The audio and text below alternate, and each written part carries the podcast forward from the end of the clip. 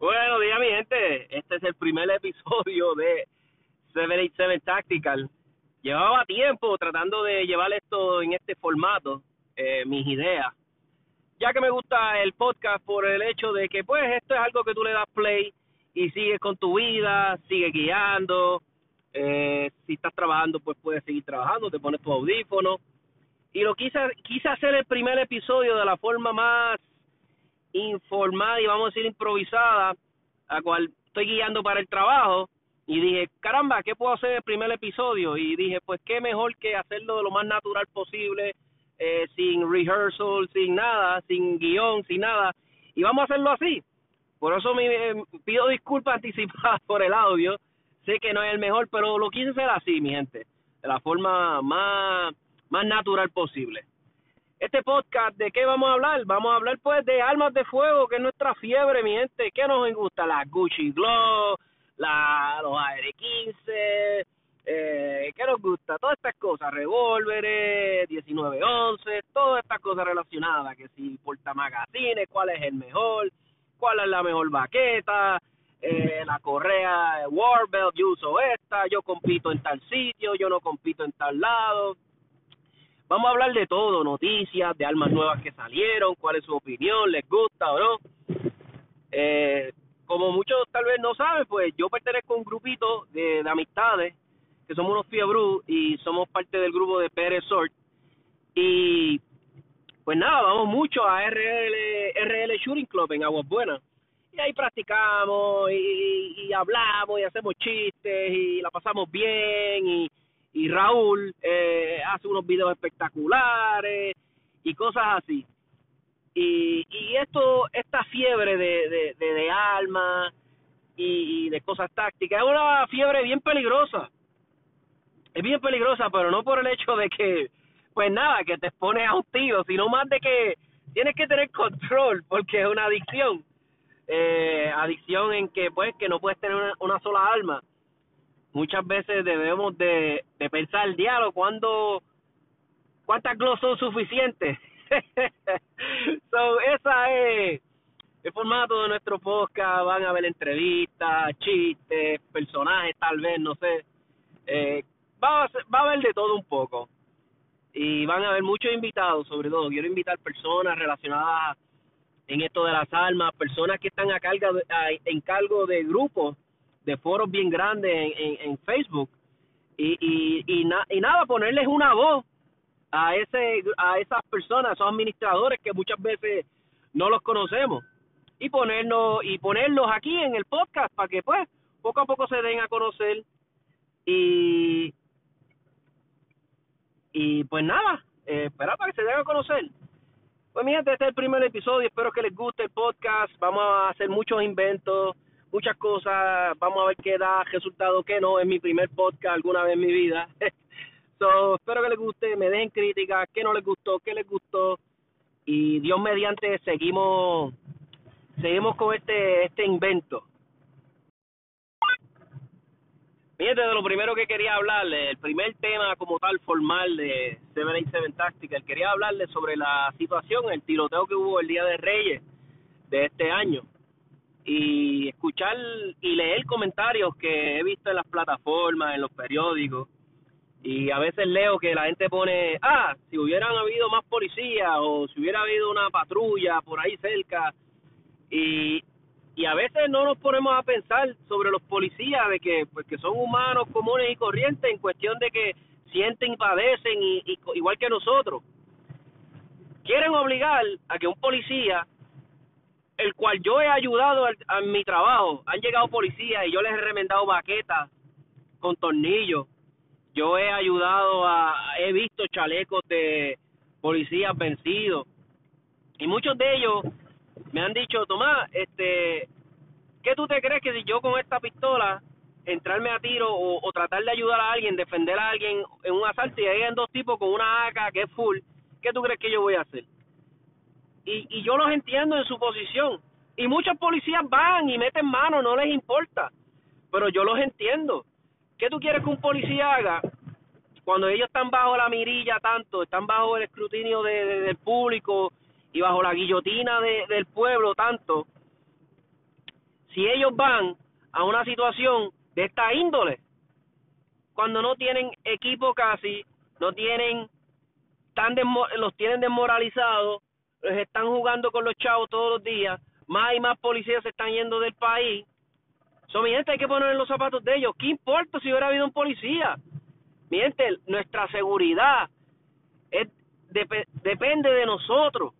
No podemos dejar nuestra seguridad en las manos de nadie, ni del gobierno, ni de terceras personas. Tienes que tú estar a cargo de tu seguridad. Tienes que tú tomar esa decisión y decir, ¿sabes qué? Yo me voy a encargar de mi protección. Nadie, lo, nadie tiene esa obligación. Y es lo que yo trato de decirle siempre a la gente, a, las personas, pues, vamos a decirle anti-alma, o a las personas que rápido todo lo resuelven con que, ah, pues llamo a la policía. Mira, este está súper mal. Y nosotros como personas que pues que nos gustan las armas, que queremos la segunda enmienda, es nuestro deber decírselo de cierta forma si el tema sale, ¿verdad? Pero tampoco debemos de estar ni tripeándonos a esa persona, ni gritándole, ni poniendo apodo, ni sobrenombre, porque es ridículo. Quedamos como personas que pues quedamos en un nivel, ¿verdad? Que se ve feo. So, yo le exhorto a toda persona que esté tratando de, de, de, de, mira, pues de debatir, de defender la segunda enmienda, no entres en eso, no entres en los insultos, no entres en los memes, no entres en, en, en, esto, porque no queda bien, no queda bien lo que estás defendiendo y tú como persona, tu intelecto queda ridiculizado porque te pones al mismo nivel de la otra persona. So, mi gente, por favor, si van a instruir a alguien sobre sobre la segunda enmienda, sobre el derecho de proteger tu vida, háganlo de una forma inteligente y lleven argumentos buenos, sólidos, los cuales hay miles de, de, de, recursos para que lo puedas hacer con, si eres de este tipo de persona que le gusta hablar de estadísticas y de cosas, pues hay 20 mil foros y 20 mil recursos para que lo puedas conseguir. Piensen en eso, por favor, antes de debatir o antes de entrar en un dimi direte en las redes sociales. Pues mi gente, vamos a hacer un poquito más cortés cuando estemos en el shooting range, en el polígono. Vamos a, hacer más, este, más caballeroso. y a lo que me refiero es lo siguiente. Si vas a un shooting range y te encuentras un amigo tuyo y ya tu amigo está en una cancha y en esa cancha hay otro grupo de personas que las cuales tú no conoces y ya ellos tienen montado sus targets personales, ya hicieron unas canchas y llegaste ahí y vas a, a, disparar, ¿verdad? Y, y, y ponle que te dijeron, sí, este, dale, dispara. Pues mira, eh, pide permiso, no está de más preguntar, mira, se puede tirar, sí, porque recuérdate, esa cancha no la montaste tú, esos son metales de otra persona que trajo, que compró, que son de él. So, siempre es cortés preguntar, mira, ¿puedo tirar en esa cancha? eh, mira, le puedo disparar con rifle. No es llegar y porque conoces una persona de todo el grupo, ya asumir que tienes break para disparar. Vamos a preguntar, vamos a preguntar, mira, esa cancha puedo disparar, este, tengo mi rifle, puedo participar con mi rifle, no hay problema, sí, puedo grabar, puedo sacar fotos. Es mi humilde opinión, mi gente. Vamos a ser más corteses, mira, si vas a disparar y notas que los otros no tienen protección de oído en el momento, dejarle saber, mira, voy a disparar, este, ponte la protección de oído. Si notas que alguien va a disparar y no tiene la protección de ojo, déjale saber, acuérdaselo. Muchas veces se nos olvida ponerla porque estamos tan emocionados disparando. So, vamos a ser más corteses. Si alguien que está disparando, vamos a decir, en una cancha donde tiene un gasebito, pero el gasebito está bastante antes de entrar a la cancha y la persona está disparando desde ahí y ni siquiera ha entrado al burn, no hay protección pues mira, vamos a hablar con el Range Safety Office, déjaselo saber de la forma más amable. Si no aparece uno, déjaselo saber a la persona. Hay personas que se ponen de mal humor, hay personas que le está malo, pero mira, tenemos que bregar con eso, no nos podemos poner de mal humor. Hay, tiene que ver, tenemos que crear esa confianza entre nosotros mismos y dejar las changuerías de ponernos de mal humor y, y que nos moleste que nos digan algo. Si lo estamos haciendo mal, lo estamos haciendo mal. Nuestro propósito es ser los mejores tiradores posibles y esto abarca mucho.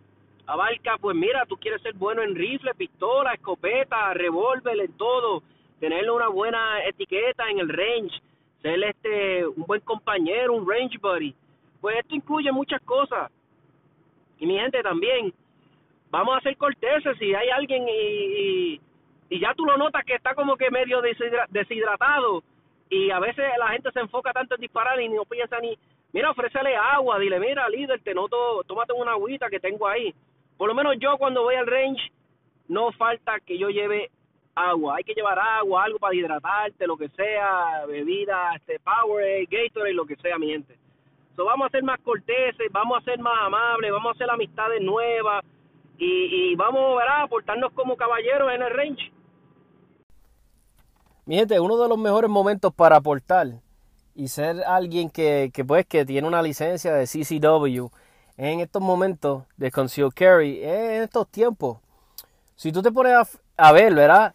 Donde yo diría que es una de las épocas donde más accesorios hay, donde más armas están saliendo concentradas exclusivamente en esto, en, el, en, el de la gente que portamos armas, en estos tiempos. A cada rato los manufactureros están sacando armas. La que me tiene ahora intrigado y todo el mundo está hablando de ella pues la que acaba de sacar Mossberg, que es la, la MC1SC. La pistolita promete mucho. Eh, obviamente todavía no he tenido mis manos en una de ellas. acaba de salir, pero por lo que he visto en YouTube, la pistolita hace creo que 6 tiros. Tiene un magazincito. Usa los viene con unos magazines de Mossberg que son clear. Pero lo más increíble de todo es que usa magazines de Glock 43, Mossberg no la promocionó como tal con ese feature, pero hey, los usa, que para mí fue su, eh, sumamente ingenioso de su parte hacerlo así. So, lo brutal de esta pistola, lo que me gusta y lo que me llama la atención, es que es una competencia directamente a la Glock 43. Y ya de, de por cierto, tengo entendido que usa miras de Glock 43 usa las miras, se pueden usar las mismas miras. Eh, como dije los magazines, ya de fábrica trae un flat face trigger, que a muchas de eso es cuestión de gusto, preferencia, hay gente que no le gusta, hay gente que le gusta. A mí me encantan, a mí me encantan los gatillos flat face. So, en verdad está, está espectacular, todas las opciones que, están saliendo. Eh, SIG con su P3650 que ha causado eh, tanta controversia en eh, que, pues, que no son de confiar, que son confiables. Tengo amistades que tienen, que la tienen. Eh, tengo que preguntarles por cuánto ya van en cuestiones de rounds en ella. acabo de ver un video de la gente de Four Guys uh, Gun Reviews en YouTube, donde una de esas Six Hour P365 llevaba más de 11.000 rounds registrados porque pues es un gun range y, registran, ¿verdad? Los rounds. So, no sé si es cuestión de, de, suerte o es cuestión de que te tocó una buena. Sí se sabe que SIG ya ha corregido, ¿verdad? Vamos a decir entre comillas, el problema del firing pin. Eh, han mejorado el firing pin, lo han hecho más robusto, de otro metal, tengo entendido. So, uno de los tiempos más brutales para aportar, vuelvo y digo, es estos tiempos.